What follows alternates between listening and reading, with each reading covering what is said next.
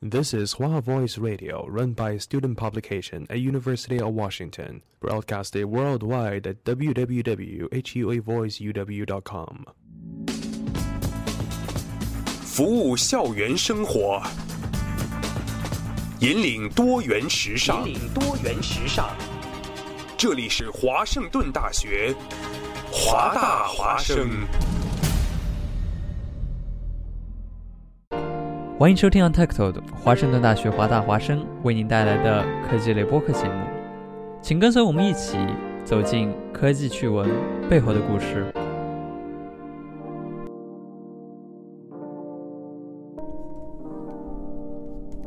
新老听众朋友们，大家好，我是主播 EZ，非常高兴能够通过电波遇见您。如果您对 Untitled 以及其他华盛顿大学华大华生的节目感兴趣，欢迎关注华大华生的微信公众号。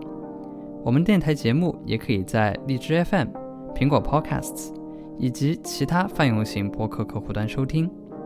期待我们能相伴你本学期的学习生活。本期 Untitled 我们将介绍 Hacktoberfest，一个持续整个十月的庆祝活动。这个活动的起源是效仿慕尼黑啤酒节 Oktoberfest。在2014年的时候，云基础架构提供商 DigitalOcean 和开源软件代码托管平台 GitHub 联手举办了第一届的 Hacktoberfest，也就是十月黑客庆典。鼓励大家在十月期间给开源软件贡献代码。活动组织方会在结束之后，给所有成功贡献代码的人寄送免费的定制版 T 恤衫，鼓励大家在十月活动结束之后，继续参与到开源软件社区当中。我认为这是一个有着非常好初衷的活动，对于所有还没有参与过开源软件贡献的人来说。都会害怕自己的能力不足，看到其他开源软件作者在网上公布出来的代码，会觉得，嗯，我的能力是不是不够啊？我自己从来都写不出这样的代码，作者会不会看不上我给他贡献的这些代码呢？而对于很多开源软件维护者而言，他们是非常希望更多的人来学习，并且参与到开发他们的项目当中。因此，这个活动既给了软件维护者一个曝光的机会，同时呢，也给了初学者一些额外的动力，去尝试参与和了解开源软件开发的过程。而对于有一些点子非常多的软件维护者而言呢，更多的情况是自己一个项目还没有编写完成，就有了新的点子，开始着手开发一个新的项目。导致所有的项目都处于一个半完成的状态，留了很多的坑，需要之后的开发进行完善。而 Hacktoberfest 呢，这能让大家发现和自己想法类似的项目，并且参与到这些还未完成的开发当中，一起创建对大家都非常有用的成果当中。我呢？是在二零一六年第一次参与了 Hacktoberfest 活动，当时是活动举办的第二年，所以大家都兴趣十分的高涨。除了官方之外呢，还有其他的开源软件组织会提供一些不同的要求，并给予不同的奖品。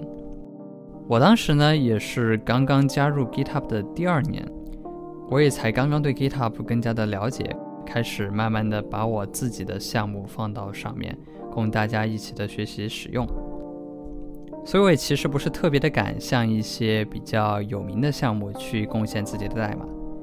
但是呢，当时我在哔哩哔哩上是看到了一个同样对 Swift 编程语言感兴趣的人，在 GitHub 上面共享了他自己开发的一个软件资源库。于是我就去打开了他的 GitHub 链接。学习他的代码，并且提交了一个非常小的更改。在此之后呢，我们也就渐渐有了更多的学习和交流。到现在，我们也是非常好的朋友。因此，Hacktoberfest 不仅是一个能够让大家提升自己技术水平的机会，同时呢，也是在大家都蜷缩在自己的屋里面上着网课的时候，结识新朋友的一个好机会。在有了第一年的经验之后呢，我开始慢慢的向更加大型的项目做出贡献，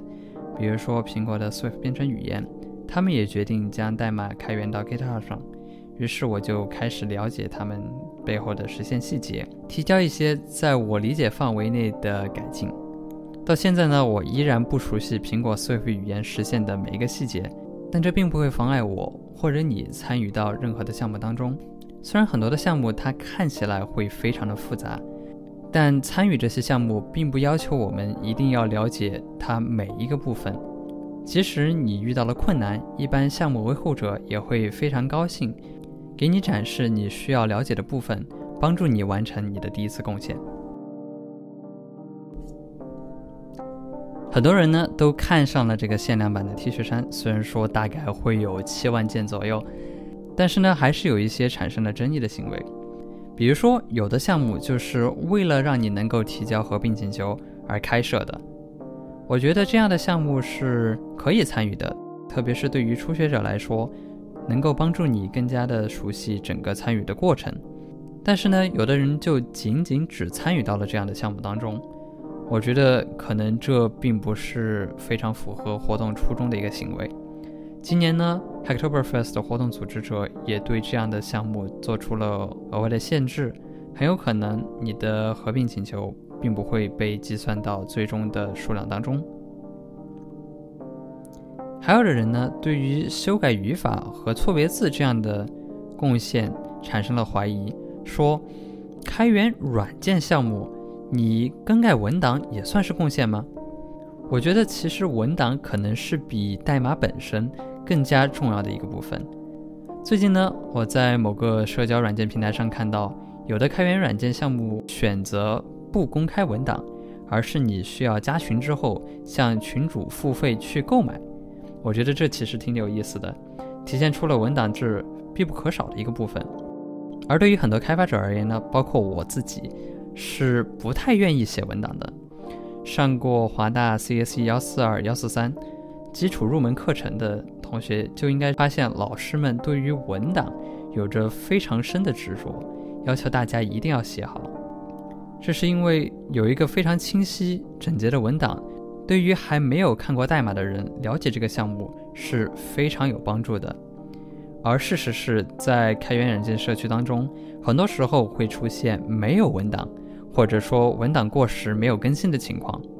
那么，我认为对于文档的错别字修改或者更新，其实也是非常有意义的贡献。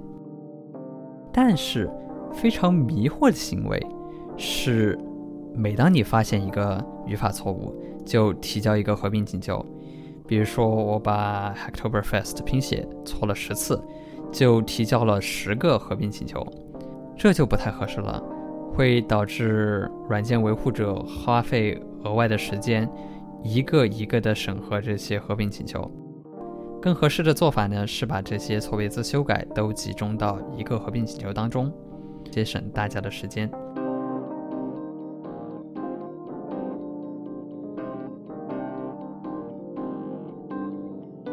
那说了这么多，如何参与今年的 Hacktoberfest 呢？你首先需要注册一个 GitHub 账号，特别是计算机科学专业的同学们，如果还没有 GitHub 账号的话，我强烈建议你现在就去注册一个，对于你以后的学习和找工作都非常有帮助。然后呢，可以去 Hacktoberfest 的官网，用 GitHub 账号登录，在登录完成之后。观看官方提供的如何给开源项目做贡献的视频，以此了解整个过程。你也可以加入华大的谷歌学生开发者社团 （Developer Student Clubs） 和移动应用开发社团 （Mobile Development Club），寻求额外的帮助和观看他们即将发布的关于如何使用 Git 以及 GitHub 的教程。不过最重要的呢，还是找到你自己最感兴趣的项目。你可以在 GitHub 上面搜索 Hacktoberfest 标签，以了解哪些项目参与了本次活动。如果你感兴趣的项目没有这个标签的话，也可以联系软件的维护者，向他们请求给项目添加这个标签。或者在提交合并请求的同时，让项目维护者加上 Hacktoberfest，加上 Hacktoberfest Accepted 的标签，以此来标明这个合并请求是参与本次活动的。在你正式开始向其他项目贡献之前，我建议先自己开创一个项目，在自己的项目上熟悉了整个操作流程之后，再向其他人的项目做出贡献，这样子能更好的避免其他意外的发生。如果你不是太熟悉任何的编程语言，除了可以通过向其他项目学习之外，也可以选择向他们贡献文档。在 GitHub 上，很多的文档都是使用一个叫做 Markdown 的格式来编写的。GitHub 呢也提供了关于如何使用 Markdown 的帮助文档，你可以进行简单的学习了解，帮助更多的开源项目使用 Markdown 语法，让文档更加的整洁、清晰、明了。学习 Markdown 语法，除了可以给开源项目做贡献之外呢，华大的其他课程也是偶尔会进行使用的。而如果你对更加大型的开源项目感兴趣的话，可以查看他们的代办事项列表，搜索他们标记为适合第一次贡献者完成的一些功能或者 bug 修改，以此来帮助你更快地参与到他们项目当中。那么，心动不如行动。如果你之前没有听说过开源软件社区，甚至没有学过编程，都不妨参与到十月的 Hacktoberfest 庆祝当中，融入互帮互助的氛围，收获不一样的体验。那本期节目就到这里了，希望你对 Hacktoberfest 活动有了更多的了解。感谢您的收听，我是主播 AZ，我们下期 On Tech Talk 再见。